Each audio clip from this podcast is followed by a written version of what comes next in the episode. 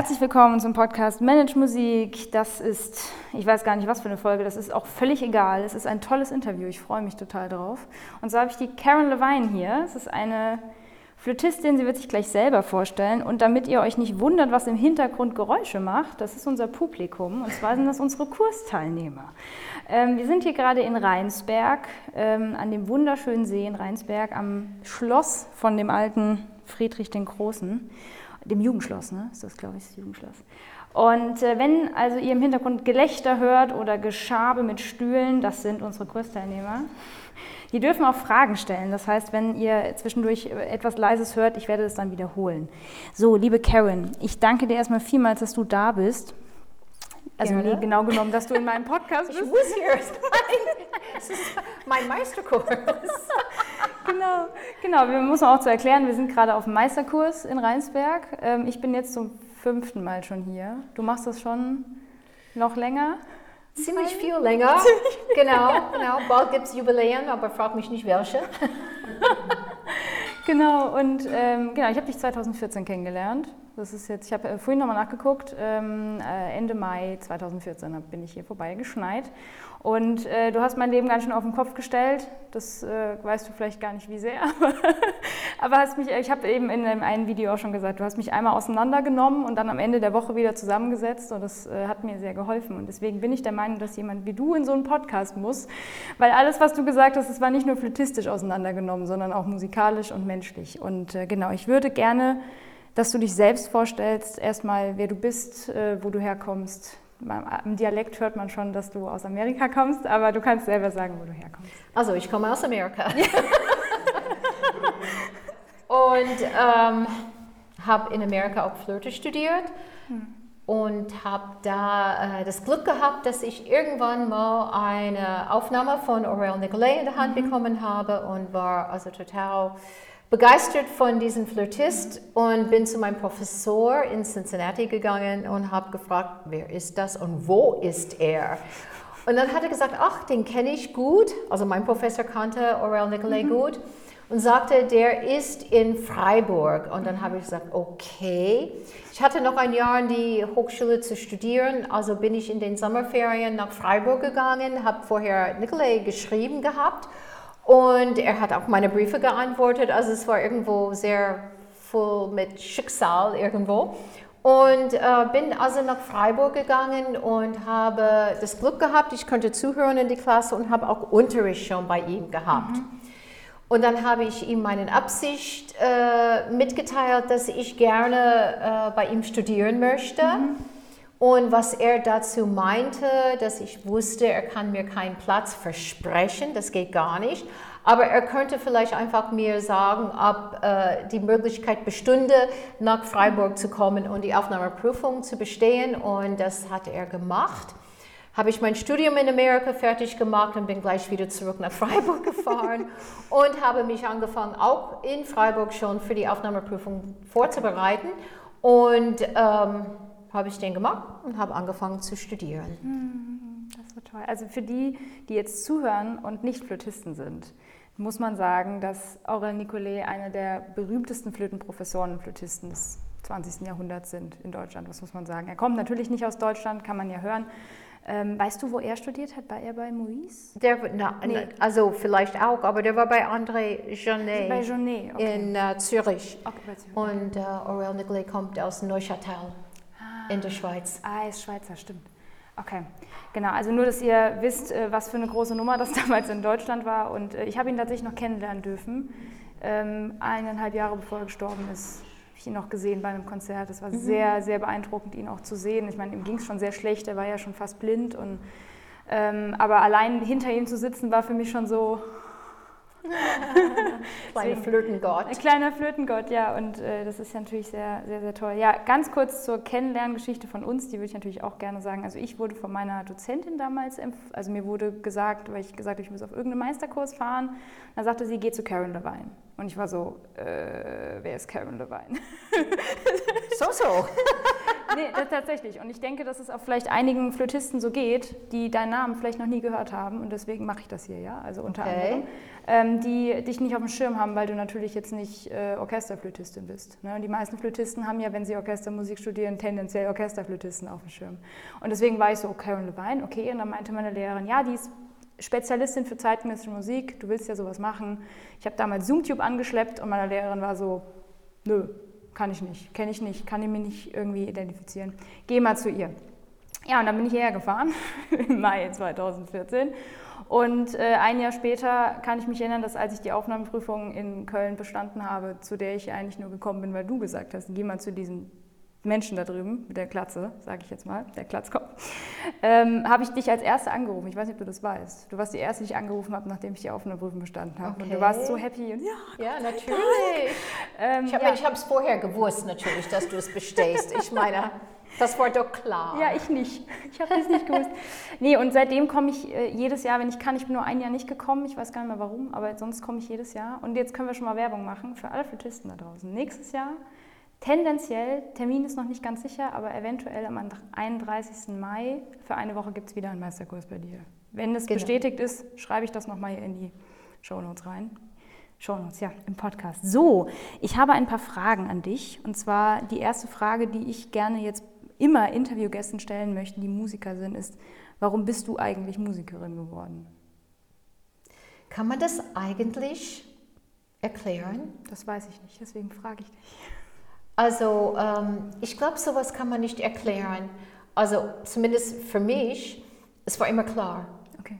Es war immer klar. Ähm, irgendwann hatte ich eine Flöte in der Hand und ähm, habe darauf gespielt und ja, war, war schön und irgendwie, ich, ich denke, das sind einfach ähm, Sachen, die man nicht erklären kann. Also mhm. wie wie wird man ein Künstler? Wie wird man ein, ein äh, Bildhauer? Wie wird man ein Schauspieler? Ich glaube, das sind einfach Sachen, die so tief in einem sitzen, im Bauch oder sonst irgendwo, dass man einfach seine, seine Instinkt, seine, seinen Bauch verfolgt, sozusagen. Einfach das.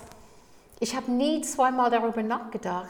es war irgendwie schon ganz, ganz früh klar, also richtig früh. Mhm. Und ähm, es war nie irgendwie, ich habe es auch nie in Frage gestellt. Mhm. Also es gab auch nie einen Konflikt. Vielleicht habe ich Glück gehabt, vielleicht mhm. geht es allem so, das weiß ich nicht. Ich habe noch nie mit jemandem darüber gesprochen. Aber ähm, es war einfach da. Mhm. So wie mhm. die Musik immer da ist mhm. und immer noch da ist, ist es einfach, ja. Es war da. Genau. Das ist eine tolle Antwort. Sowas ich, mit sowas habe ich gerechnet. Dann habe ich ähm, eine Frage auch reinbekommen, tatsächlich, die ich aber auch selber gestellt hätte. Und zwar, du bist Spezialistin für neue Musik und du hast uns gestern in, deiner, in unserer Session zum Thema Vibrato erzählt, dass du ähm, äh, wie hast du das gesagt, äh, dass du schon neue Musik in Amerika gemacht hast. Also das war nichts, was du in Deutschland kennengelernt hast, sondern du hast ja in Amerika schon neue Musik im Studium genau. gemacht.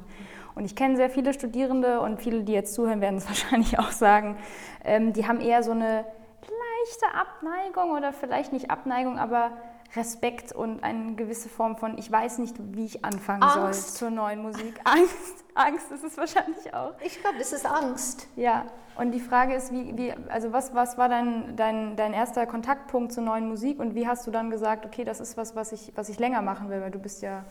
Also bei mir hat es angefangen, ähm, man kann sich natürlich darüber streiten, aber ich war, glaube ich, 14 oder 15 Jahre alt und ich habe Syrinx gespielt. Mhm. Und es war ein Wettbewerb und ähm, dieses, dieses Stück hat mich so unglaublich berührt, dass ich ähm, einfach von dort aus, das hat also einfach eine neue Welt aufgemacht ja. für mich. Man sagte, also ich bin die Meinung, dass Syrinx das erste neue Musikstück ist für Querflöte. Ich meine, wir haben das Glück, dass es sehr, sehr viele Solowerke für Querflöten sind, komponiert worden sind. Ich finde Syrinx nach wie vor, das ist das Anfangsstück, da ging es los. Ja. Und ähm, ging es auch irgendwie so bei mir auch so los. Und ähm, danach habe ich wirklich alles, was in diese Richtung, in diese Stilrichtung, also die ganze Impressionismus und, und alles danach, ähm, so richtig an mich gerissen.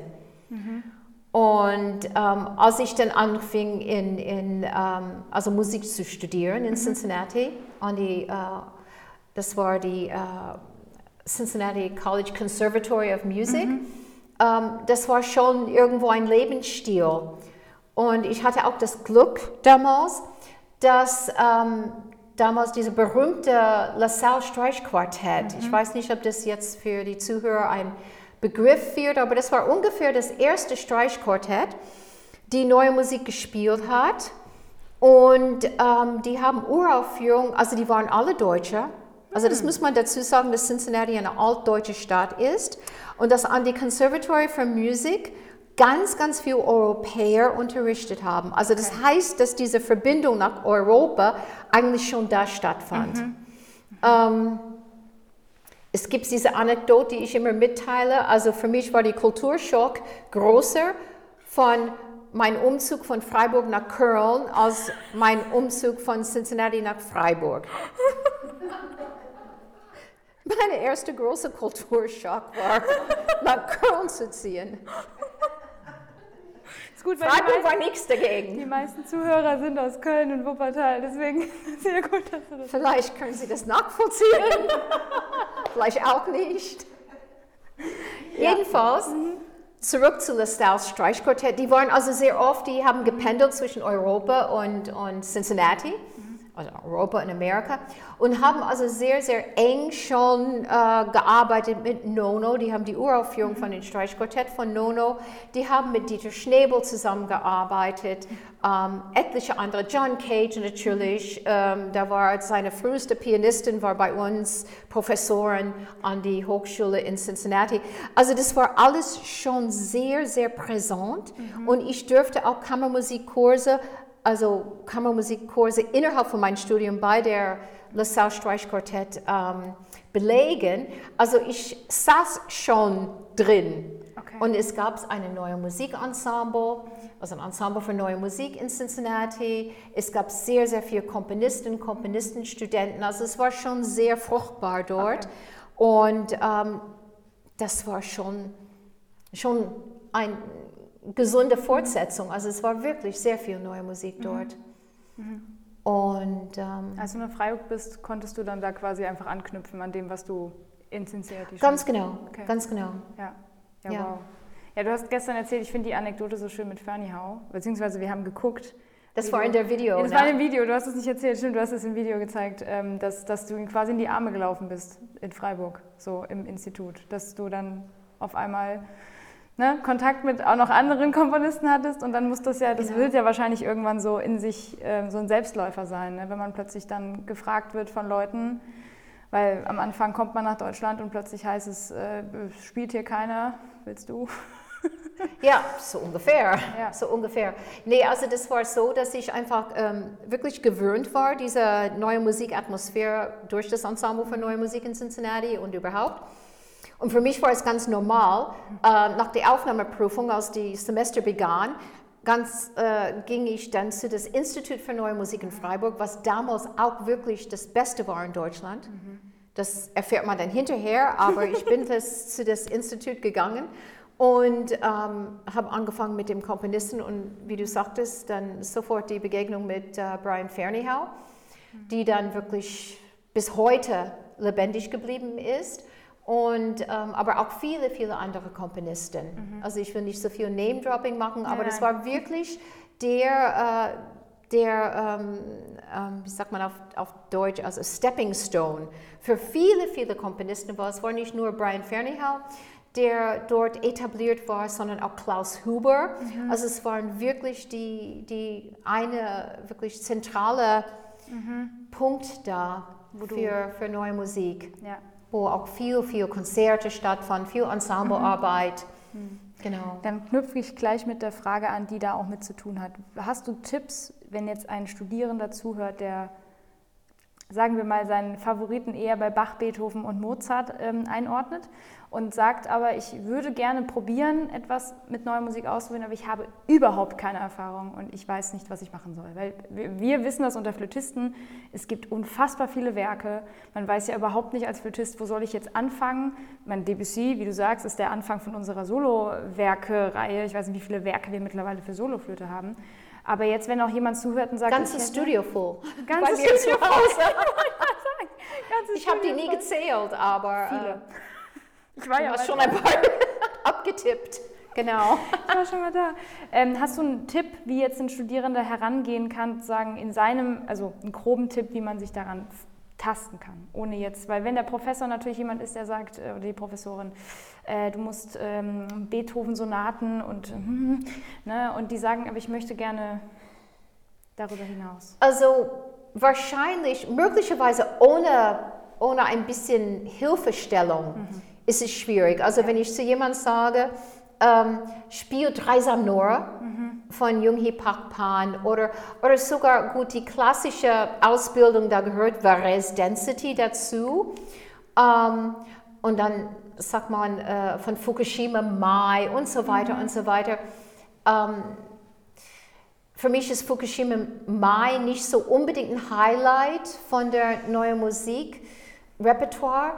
Ähm, aber ohne Anleitung ist es ein bisschen schwierig. Also um einfach äh, natürlich selbst ein bisschen Werbung zu machen für diesen Kurs hier. Ja.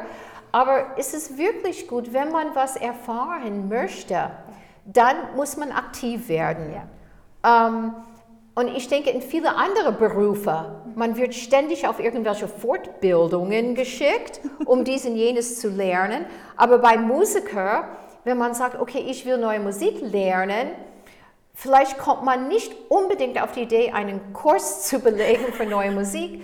Ähm, ich mache auch an die Hochschulen sehr viele Kurse, so ganz kurze Kurse, ein Wochenende oder sonst irgendwas. Also das ist eine Möglichkeit, wirklich einen, einen Kurs zu besuchen. Ja. Und man muss nicht mit Vorkenntnis, also zumindest bei meinem Kurs, man muss nicht mit fertigen neuen Musikstücke kommen, sondern es geht darum, wirklich ein Stück zu erlernen. Mhm. Und sehr, sehr häufig habe ich auch Kontakt mit den, ähm, mit den Teilnehmern. Äh, ich finde es auch ganz gut, also das war auch dieses Jahr.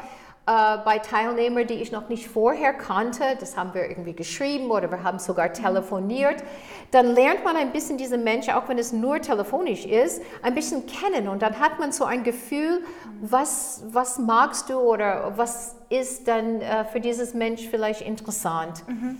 Und dann kann man leichtere Stücke. Man kann überlegen, ein Stück von Giacinto Chelsea, mhm. was äh, von der von der äh, kompositorischen Daten relativ alt ist, mhm. aber von der Gestik mhm. zeitlos ist. Also eher wirklich modern, dass man, also wenn man überlegt, dass äh, das Dreisanora aus dem Jahr 1974 stammt und die ist wirklich sowas von modern ja. und sowas zeitlos.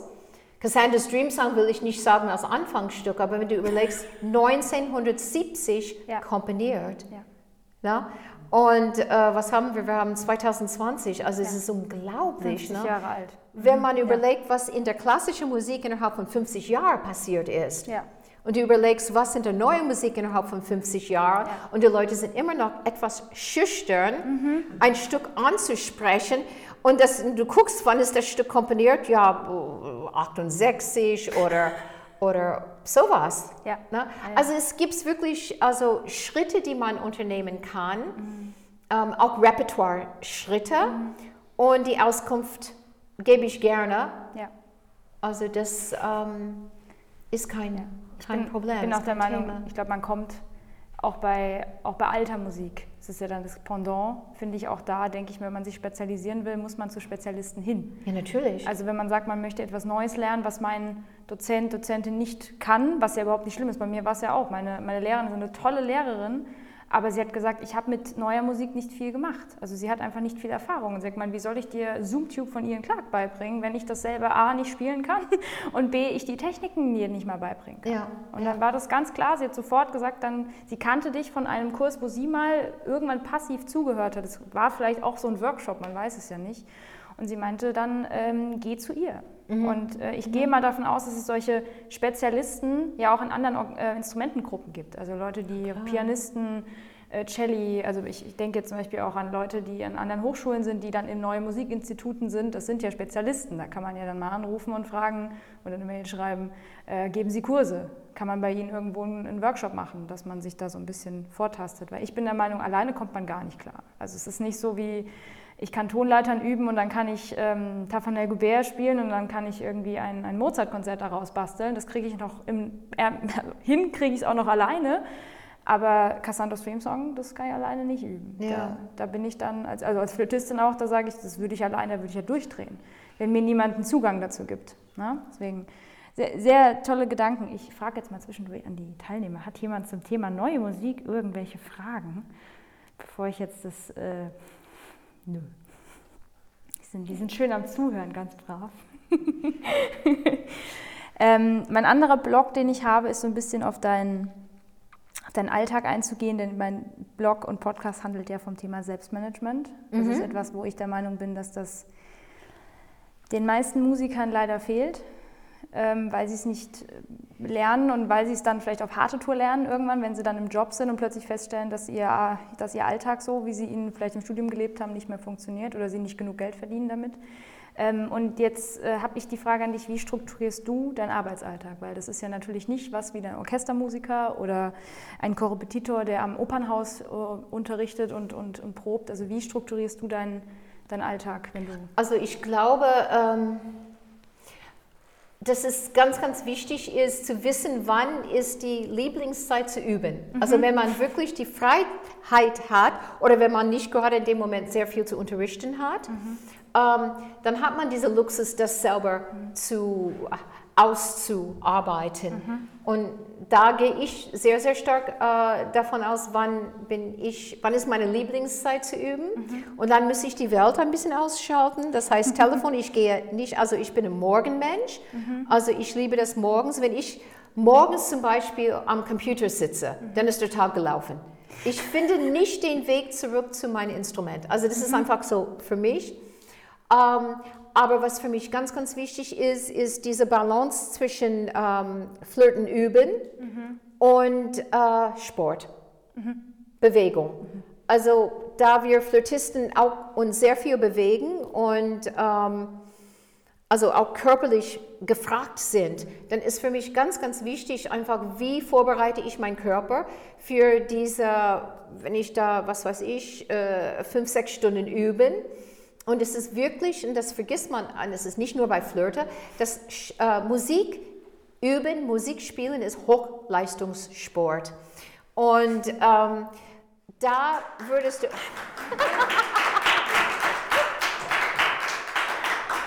dazu, dazu musst du wissen, meine vorletzte Folge hieß Hochleistungssportmusik, Fragezeichen. Also, ich habe es okay. gerade noch gesagt. Vielleicht hast danke. du schon gesagt, was nein, ich gesagt habe. Nein, aber danke, weil es ist natürlich was anderes, wenn du das sagst, als wenn das die 26-jährige Masterstudentin raushaut. Also ja. danke, danke für die Unterstützung. ja. ja, nee, aber ähm, also wenn es etwas gibt, in meinem Studium, was ich versäumt habe, gerade in Cincinnati, Freiburg etwas weniger, aber vor allem in Cincinnati, war äh, das Bewusstsein, dass äh, Musik, also Musik spielen, Musik üben ist Hochleistungssport. Also ich weiß noch, dass äh, wir haben dann abends, also wir haben den ganzen Tag durchgeübt und dann abends saßen wir wirklich so wie, äh, wie so hintereinander weg. Ne? Und jeder hat irgendwie den Schultern von dem anderen massiert, der gerade vor einem saß. Und wir waren so wirklich so wie ein Zug irgendwie, so wie so Zugwaggons. Ne? Und das so, ah, okay, jetzt habe ich meine Schultern wieder. Ne? Und dann... Ähm, und, Niemand hat gesagt, oh, vielleicht solltest du vielleicht eine Pause machen oder vielleicht ein bisschen strecken oder ein bisschen. Also, wenn ich etwas gelernt habe, ist, dass ähm, kein Hochleistungssportler, und ich rede von Profisportler, weil wir Profimusiker sind, ähm, würde nie mehr als eine halbe Stunde oder eine Dreiviertelstunde ohne irgendwelche St äh, Stretching zu machen, ohne sich irgendwie auf dem Boden zu liegen ähm, gut, irgendwann kam Alexander-Technik mhm. und das hat geholfen.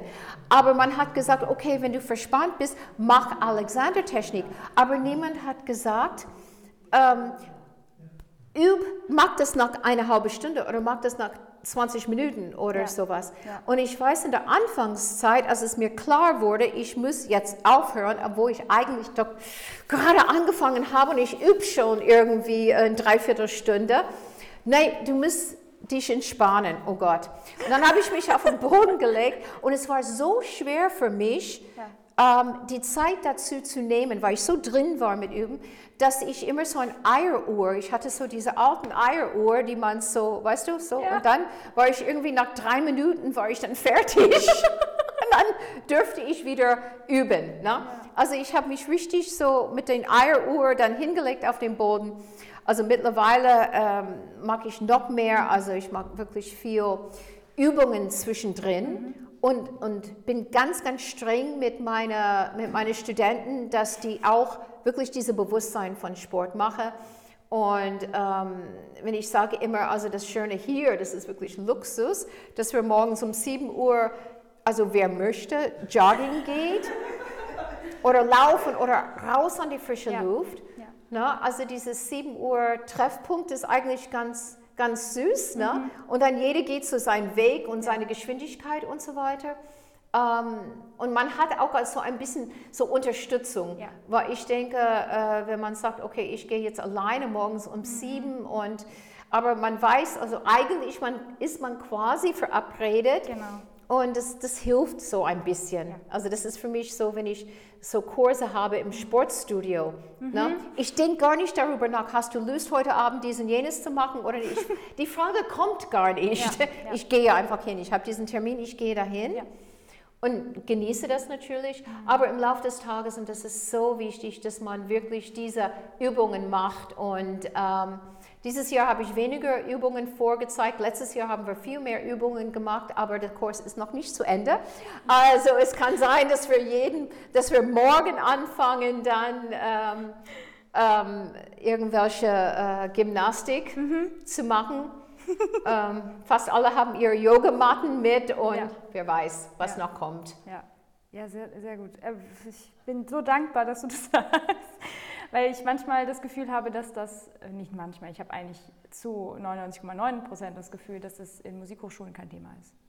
Also es gibt einen Alexander-Technik-Kurs auch bei uns, der ist auch fantastisch. Diese Lehrerin interviewe ich auch in zwei Wochen, die was bei uns macht. Ähm, Und äh, die ist unglaublich, die ist unglaublich, wirklich. Aber wenn das sechs Studierende pro Semester sind, die bei ihr sind, ist das viel.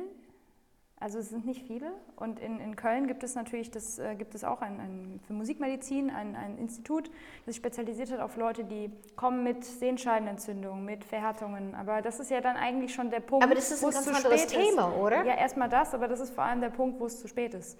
Also wo man das Körperbewusstsein schult, ist ja eigentlich im besten Fall, bevor man eine Sehenscheidenentzündung hat und nicht, wenn sie schon da ist. Ja, natürlich. Ähm, das heißt, diese Vorbeugungsmaßnahmen, die quasi sowas wie Yoga, es ist ja völlig egal, was man macht. Also man muss ja nicht äh, Alexander Technik, man muss nicht Pilates machen, wenn einem das nicht zusagt. Ähm, man muss sich auch nicht auf den Boden legen, äh, meditieren, wenn einem das nichts zusagt. Das ist ja, es gibt ja verschiedene Möglichkeiten. Aber es ist einfach wichtig, dass man irgendwie seinem Körper die Möglichkeit gibt, ein bisschen in eine andere Richtung Ja. zu gehen. Also wenn wir flirten, wir haben immer die Arme nach oben, dann ist es gut, wenn man vielleicht nach einer Stunde die Arme nach unten tut. ähm, ganz einfache Sachen. Ja. Oder irgendwie vielleicht die Schultern einmal äh, nach hinten rollt. wenn sie immer vorne sind. Ne? Also Ja. ganz einfache Sachen, aber einfach dieses, dieses Bewusstsein, das ist so wichtig und es wird wirklich sehr selten, viel zu selten angesprochen bei allen Instrumenten. Absolut. Und, ähm, und ich finde auch, dass das auch noch erwähnt werden muss, ähm, dass diese, diese Haltepunkte, ähm, das heißt, nach jeder, also ich habe so, jeder hat so sein Einspielverfahren. Ähm, und vielleicht, wenn man wechselt, also man macht Tonübung, man macht nicht eine Stunde Tonübung, man macht vielleicht eine Übung, die dauert je nachdem 10 Minuten, 20 Minuten. Dann stopp, entspannen. Ja. Irgendwas anderes machen, den Körper einfach in eine andere Richtung bewegen und dann weiter üben. Und das wirklich ganz, ganz konsequent durch die gesamte Überzeit, die man für sich nimmt. Das ist, glaube ich, ganz wichtig. Dann kommt die nächste Frage dazu. Ähm, hast du sonst außer den Pausen machen Impulse für ein erfolgreiches Üben? Also grundsätzlich? Also die Pausen, wie gesagt, sind sehr, sehr wichtig, erfolgreiches Üben. Ich glaube, dass man ähm, mit einem stark, man muss einfach äh, in sich hören, was sagt mein Körper heute. Mhm. Ähm, und ich glaube, Abwechslung ist ganz, ganz mhm. wichtig. Ähm, nicht nur bezogen auf die Übungen, die ja. man macht, sondern dass man, ähm, also ich wechsle ab zum Beispiel, ich mache eine Übung für die Finger, dann mache ich was für den Klang, also lange, längere Töne oder entspanntere Töne, also länger ausgehalten. Ähm, aber ich glaube, man muss einfach seinen Körper hören. Was, was willst du heute machen mit mir, so ungefähr? Ne? Also wirklich hören. Und ähm, es gibt Tage, wo man einfach ein bisschen schlapp ist, mhm. na, wo man diese innere Kraft vielleicht nicht hat dann kann man vielleicht was anderes machen. Oder, mhm. ähm, also ich stehe immer, wenn ich übe, aber das ist aber auch Geschmackssache. Ja. Äh, vielleicht müsste man an dem Tag ein bisschen eher äh, sitzen. Oder man lässt das Instrument ganz beiseite mhm. und arbeitet irgendwie der Rhythmus in diesen Stücken. Also, dass man wirklich das, oder die Phrasierung, mhm. dass man einfach überlegt, wo geht die Phrase? Man kann ein bisschen analysieren, man kann den Rhythmus, die Melodie oder singen. Mhm. Ich meine, man muss nicht die wunderschöne Stimme haben, aber einfach ein bisschen, ein bisschen hören, in sich hören, was, was will ich eigentlich mit diesem Stück? Und was ich auch unheimlich spannend finde, ist, ähm, manchmal überlege ich, okay, ich spiele dieses Stück und ich habe mir so und so ausgedacht, also dieses Stück bedeutet, ähm, ich bin irgendwie äh, am Meer mhm. und, und will irgendwie die, die, die Wellen rauschen hören, das Wasser rauschen hören. Und dann überlege ich, na, was wäre vielleicht eine andere Möglichkeit, dieses Stück so ja. zu interpretieren? Was könnte ich das Publikum als anderes Bild präsentieren? Also, dass ich einfach so die Bilder irgendwie, die Ideen mhm. einfach so ein bisschen äh, kommen lasse. Mhm. Und ähm, das ist, glaube ich, auch eine Möglichkeit, wenn man denkt, einfach heute, Heute geht es nicht. Manchmal fängt man an zu üben und denkt man, nee. Und früher, das ist witzig, weil ich hatte das letztens. Und ähm, früher, als ich Kind war ähm, und mit Flirte angefangen, es gab manchmal Tage, wo es einfach irgendwie nicht funktionierte. Mhm. Na, so wie ich es wollte oder wie ich es funktioniert habe. Ich hatte überhaupt kein Problem, die Flirte wieder wegzupacken. Ja. Das war wirklich, oh nee, heute nicht. Okay, dunk, wegflirte. Aber jetzt, ne, wenn du denkst, oh Gott, das kann nicht sein, es, es funktioniert heute nicht, dann musst du nochmal probieren und nochmal probieren und nochmal probieren und, und dann funktioniert es überhaupt nicht. um, und letztens hatte ich so einen Tag und ich war auch ein bisschen müde an dem Tag. Mhm. Ne? Ich war einfach so ein bisschen schlapp und dachte, nee, aber du wirst unbedingt üben, also der Wille ist da, ne? aber es wollte nicht. Und dann habe ich gesagt, ah, ich habe mich an früher erinnert mhm. und dachte, oh, pack einfach die Flirte weg. Mhm. Mach was ganz, ganz ja. anderes. Ja. Und dieses anders machen gibt dann wiederum so viel Leben in deine Flirtenspiel wieder zurück oder in dein Musizieren. Mhm. Na, also wir wollen nicht irgendwie Flirtisten sein, wir wollen Musiker sein. Und das ist also ganz, ganz wichtig. Einfach, Musik ist Leben. Also müssen wir leben. Ja. Na? Und ähm, nicht nur Flirte spielen. Und das, ich finde einfach so, je mehr, man merkt einfach, ähm, wenn ein Mensch in seinem Überraum lebt, mhm. okay, oder wenn man in Leben lebt und auch übt. Ja. Na, man übt Flirte, man lebt sein Leben und beiden, die kommen zusammen, die ergänzen sich. Ne? Mhm. Aber wenn du wirklich von morgens, du gehst morgens um, um 8 Uhr aus dem Haus, gehst in deine Übezelle und du kommst abends um 18 Uhr wieder raus. Und dann frage ich mich, okay, und was hast du heute erlebt? Man muss man nicht jeden Tag was erleben, aber es gibt solche Tage, wo man viel übt, aber wenn man wirklich das jeden Tag, von morgens bis abends, dann wo ist das Leben? Und das hört man. Das hört man wirklich sehr, sehr stark. Ähm, dass ein Musiker irgendwie wunderschön vielleicht Flirte spielt, ja. aber es ist, da ist kein Leben drin. Mhm. Da ist kein Austausch. Also ich würde nichts gegeben. Ne? Dieser Flirtist dann spielt nur für sich. Ja. Na? Und ähm, das ist zu schade. Also ich finde, wir spielen wirklich für, wir wollen unsere Musik und unser, das, was ich erlebe in der Musik, will ich auch mitteilen. Also diese mhm. Freude an Musizieren will ich mitteilen. Und ähm, deswegen muss ich einfach ein bisschen leben. Mhm. Ich muss ins Kino gehen, ich muss essen gehen, ich muss mit Leuten Quatsch machen. und, ja. und so weiter. Ne? Ja. Ja. Um einfach irgendwie, ja, meine, vielleicht auch unterbewusst meine Musik mhm. zu bereichern. Ne? Mega schön, mega schön. Da will jemand klatschen.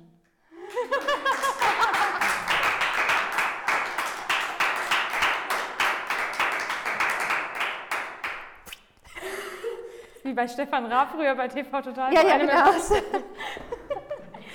äh, ja, wow. Also da waren jetzt sehr viele Sachen dabei, wo ich jetzt denke, da könnte ich jetzt 80 Artikel drüber schreiben, ähm, weil da so viele Sätze drin waren, wo ich denke, ja, endlich sagt es mal einer. Ähm, weil das ist auch so ein Punkt, das ist so mein letzter Punkt. Wie gesagt, ihr dürft jederzeit Hand heben und sagen, ich habe eine Frage. Ähm, meine Meinung, meine persönliche Auffassung ist, dass es ganz viele Themen gibt, die du gerade angesprochen hast. Also Musik machen, Freude an der Musik haben, Musik weitertragen, berühren von Menschen. Darüber wird nicht gesprochen. Das ist so etwas, was unter vielen Musikern ein, ein ähm, Thema ist, was nicht auskommuniziert wird. Es geht viel um Leistungen. Also ich, ich, natürlich aus meiner, ich kann nur aus meiner Welt sprechen. Ist, ich bin natürlich noch in der Hochschulausbildung. Das heißt, hier sind jetzt ja auch noch mit mir zwei weitere, die äh, drei weitere mit mir, die im Musikstudium drin sind. Ähm, und über Freude am Musik machen geht es da wirklich nicht. Und das ist leider etwas, was, äh, wo ich sage, deswegen komme ich ja auch unter anderem zu diesem Kurs. Also jetzt nicht nur, weil ich gerne von dir lerne, sondern weil ich das Gefühl habe, dass es nicht mehr so viele Dozenten auf diesem ähm, Fleckchen Erde gibt, die das vermitteln können. Weil ich nicht weiß, ob sie es entweder selber nicht mehr haben, weil sie es vielleicht selber irgendwann verloren haben. Ich sehe auch ganz oft dieses, diesen, diesen ähm, Diskurs oder diese Diskussion dann zwischen Perfektion, Leistungsstreben und äh, Leben, wie du gerade sagtest. Weil ohne Leben, ohne Emotionen kann ich eigentlich keine Musik machen. Aber wenn ich natürlich mich 18 Stunden am Tag in den Überraum quälen muss, weil ich die und die Orchesterstelle perfekt spielen soll, weil ich sonst kein Probespiel gewinne und, und was das dann so ein Rattenschwanz drin hat, dann finde ich, dieses, find ich das so schwierig. Hast du Hast du, also ich meine, du hast sehr viele Tipps gerade schon gegeben, deswegen, aber hast du das auch so empfunden in deiner Studienzeit oder hast du das jetzt aktuell so empfunden? Also ich habe das wirklich, ich habe das nicht empfunden. Okay. Ich meine, es gab es natürlich ähm, in die Klasse von Nicolai, es gab unglaubliche Flirtisten, ja. wo ich also wirklich dachte, wow. ähm, aber ich glaube, es hängt wirklich, hm, darf ich das sagen? Ähm, es hängt viel damit zusammen, wie du sagst, also bei wem man studiert. Also der Nicolai zum Glück, und ich glaube, das war auch vielleicht eine Generation, also wenn ich an, an Jean-Pierre Rampal denke, mhm. das war ein absoluter Lebemann. Ja. Ne? Mhm. Ähm, die ganze Französen, also bis heute, ja. also im positiven Sinn, ist also die, die Leben. Mhm. Musik, also ich glaube, das ist nicht in Frankreich der Fall. Italien kann ich weniger sagen. Ähm, also wenn ich einfach so an die ganz alten Schulen, mhm. die ich auch nicht mehr erlebt habe, aber ähm, der Nicolai war einfach auch jemand, der, also man hat über ihn gesagt, ähm, der ist nicht nur Flirtist, sondern der ist Musiker. Ja. Und das war wirklich mit einem großen M geschrieben. Man hat gesagt, er hätte genauso äh, Geige oder sonst irgendwas mhm. äh, spielen kann, oder Cello oder egal. Mhm. Also etwas anderes als Flirte ist, wäre genauso musikalisch gewesen. Mhm. Und ähm, also das war vielleicht einfach Glück, aber ich denke, ich denke wirklich so oft, ne, weil ich werde auch viel gefragt, ja, wie hast du es gemacht, wie hast du deine Karriere aufgebaut, wie, wie mhm. ist es dir ergangen die ganze Zeit und ich denke, wir haben unser Leben in der Hand. Ja. Also ähm, es gibt viele Leute, oh, du hast so Glück und ich äh, finde es so toll, wie du das gemacht hast und so, aber meine, du hast es in der Hand. Mhm. Also für mich ist, wenn ich was will, dann, dann mag ich es. Also wenn ich was möchte, wenn ich was erreichen will, ähm, dann gehe ich danach. Mhm. Na? Und, und und ich denke, dieses, dieses Nachgehen, dieses ja, Suchen, aber nicht Suchen in dem Sinne, aber die äh, Anstreben ja. von etwas. Du hast eine Idee, also das möchte ich machen. Ja. Ähm, dann, ähm, dann kommst du auch hin. Also ich bin da eigentlich eine ziemlich optimistische Person mhm. und denke einfach, ähm, ja, wenn du was machen willst, dann mach das einfach. und, und wenn du es nicht schaffst, dann ja, aber du wirst es doch schaffen. Also verstehst ja, du, das, ja. ist, das sind irgendwie für mich keine Grenzen. Ich stelle mir selber keine Grenze. Ich stelle hier an die, an die Teilnehmer von diesem Kurs und alle meine Studenten und schon ewig keine Grenze. Es gibt keine Grenze. Ja. Ohne Shield.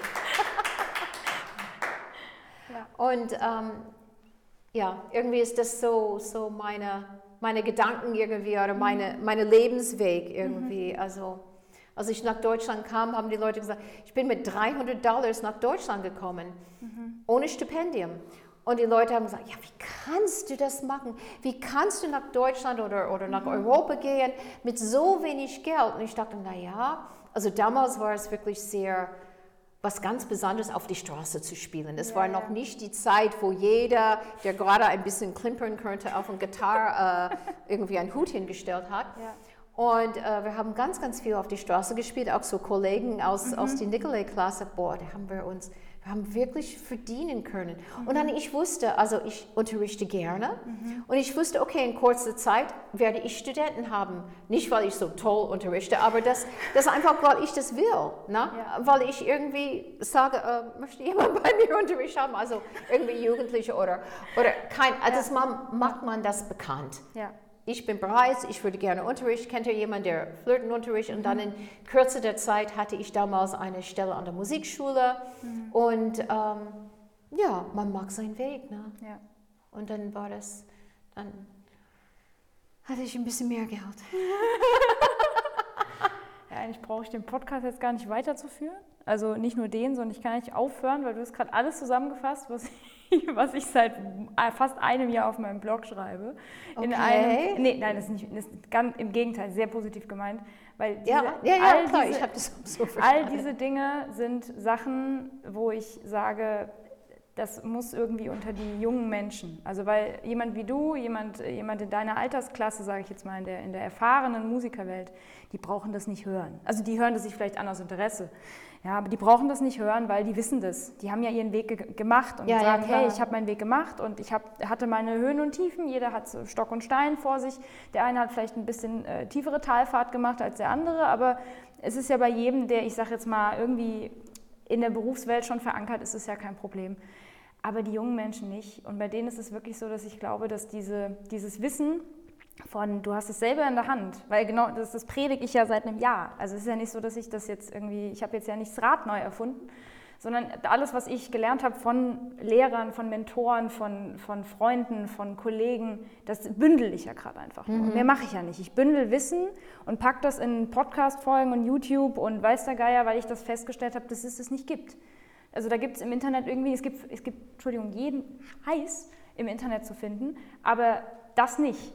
Also für mhm. Musiker, die sagen, ich bin jetzt Anfang 20, ich möchte Musiker werden, ich möchte das Berufsbild freiberuflicher Musiker oder Orchestermusiker, was auch immer, ähm, die wissen überhaupt nicht, was auf sie zukommt. Und ähm, das ist ja was Schönes, was auf sie zukommt, aber sie müssen ja trotzdem wissen, okay, es, es ist was selber in der Hand. Ich sehe das genauso wie du. Ich habe auch, ich bin nach Wuppertal gekommen und hatte plötzlich keine Schüler mehr. Ich habe ja vorher unterrichtet und auf einmal stand ich da mit 0 Euro Einkommen. Und jetzt sieht es ganz anders aus, fünf Jahre später.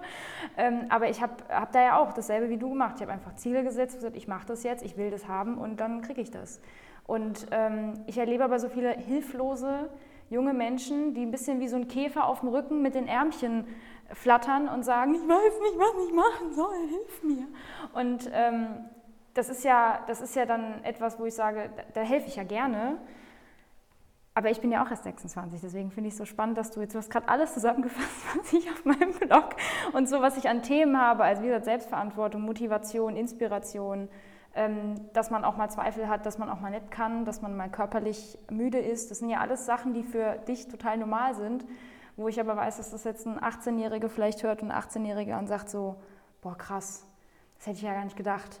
Na, weil die haben natürlich so viel Ängste, jetzt sowieso in Corona noch viel schlimmer, aber die haben natürlich so viel Ängste und so viel Zweifel und diese Musikwelt ist jetzt ja auch nicht gerade einladend an ein paar Stellen, wenn man so hin. Das ist halt kein Ponyhof. Aber ich glaube, wenn man mit anderen Branchen redet, ist es auch kein Ponyhof. Also ist egal, wo man hingeht.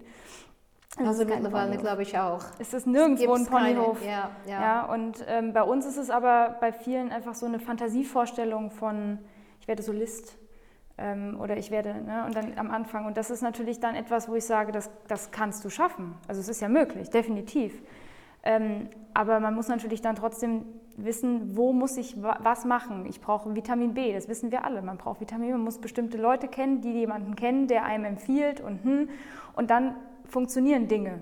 Wenn ich das alles nicht habe und stehe da und habe keinerlei Vitamin B, dann kann ich den Traum noch so groß machen, wenn ich nicht ins Handeln komme und nicht ins Tun, etwas zu koordinieren mit, mit Menschen, dann wird mein Traum nicht wahrer dadurch, dass ich ihn träume.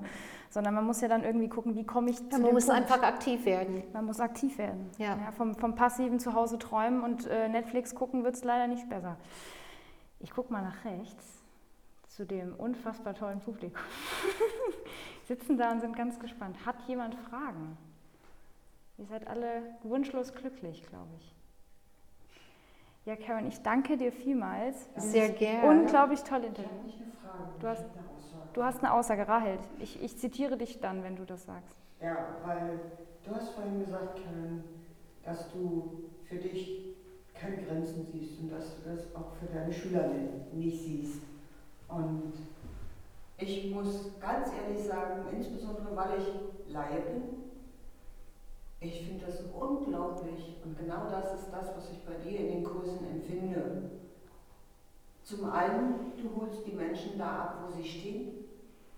Und ich bin aus jedem Kurs, den ich bei dir gehabt habe, rausgegangen und wusste, ich habe ganz, ganz viel gelernt. Und ich finde es einfach total toll. Und jeder Kurs bei dir hat mir einfach, nicht nur musikalisch, auch sonst, einfach gut getan. Dankeschön. Ich muss es nicht wiederholen, man hört es. ich hoffe, du bist einverstanden, dass man deine Stimme im Hintergrund hört. Okay. Dankeschön. Ähm, Vielen Dank. Ja, ja, kann ich unterschreiben. Geht mir genauso. Also ich hätte, ich wäre, also das ist auch etwas, ich wäre ja nicht fünfmal hier. Und ich sehe jetzt hier, hier schon zwei, drei, vier, fünf, fünf Wiederholungstäter. Fünf Wiederholungstäter. Und ich kenne ganz viele Wiederholungstäter, die gerne gekommen wären und nicht kommen konnten, aus verschiedenen Gründen. Wir hatten das schon, Corona, Finanzen, Ach, Wiesen, ja, Visum und Dinge, die, die einem dann in die Karten spielen. Aber wir wissen ja, wie groß dein Fanclub mittlerweile ist, der gerne am liebsten alle kommen würden und das schaffen, aber natürlich nicht immer alle. Aber ich kenne niemanden, der bei deinem Kurs war und gesagt, ich komme nicht wieder. Oh. also ich glaube, da gibt es nur so Leute, die so, also ich kann das, was Rahel sagt, unterschreiben, weil ich fühle mich da auch nicht äh, begrenzt. Das ist der Punkt. Weil man fühlt sich in, in, ähm, in einigen Situationen im Leben bestimmt begrenzt, ähm, aber eben nicht in deinem Unterricht. Dankeschön, Saskia. Ich danke dir, danke. Dass, dass, du, dass du in meinem Podcast warst. Es hat sehr viel Spaß gemacht. Ich gucke jetzt mal auf die Uhr, weil ha, Ziel erreicht. Wir haben lang genug, gearbeitet. Wir haben lang genug gearbeitet heute und geredet. Ich danke dir vielmals, dass du die Zeit auch genommen hast, diesen Podcast. Sehr gerne. Du kannst ja auch abends andere Dinge tun, als mit mir ein Interview aufzunehmen. Ich danke dem Publikum, dass die dabei ja. waren. Das war ganz toll. Das war mein erstes äh, Live-Interview, wo Leute mit zuhören, tatsächlich, und ich bin ganz froh. Ähm, ja, und wünsche jetzt den Podcast-Zuhörern, die jetzt zugehört haben, natürlich eine tolle Woche. Ihr hört nächsten Montag wieder von mir, da wird es eine Solo-Folge geben und äh, wünsche jetzt allen eine geile Woche. Ich hoffe, das war ein motivierender Start. Also für mich war es auf jeden Fall ein motivierender Start. Ich könnte jetzt noch üben, aber es ist mir zu spät. Deswegen wünsche ich euch jetzt viel Spaß beim Üben, falls ihr das tut. Und äh, bis zum nächsten Mal. Vielen Dank, Karen.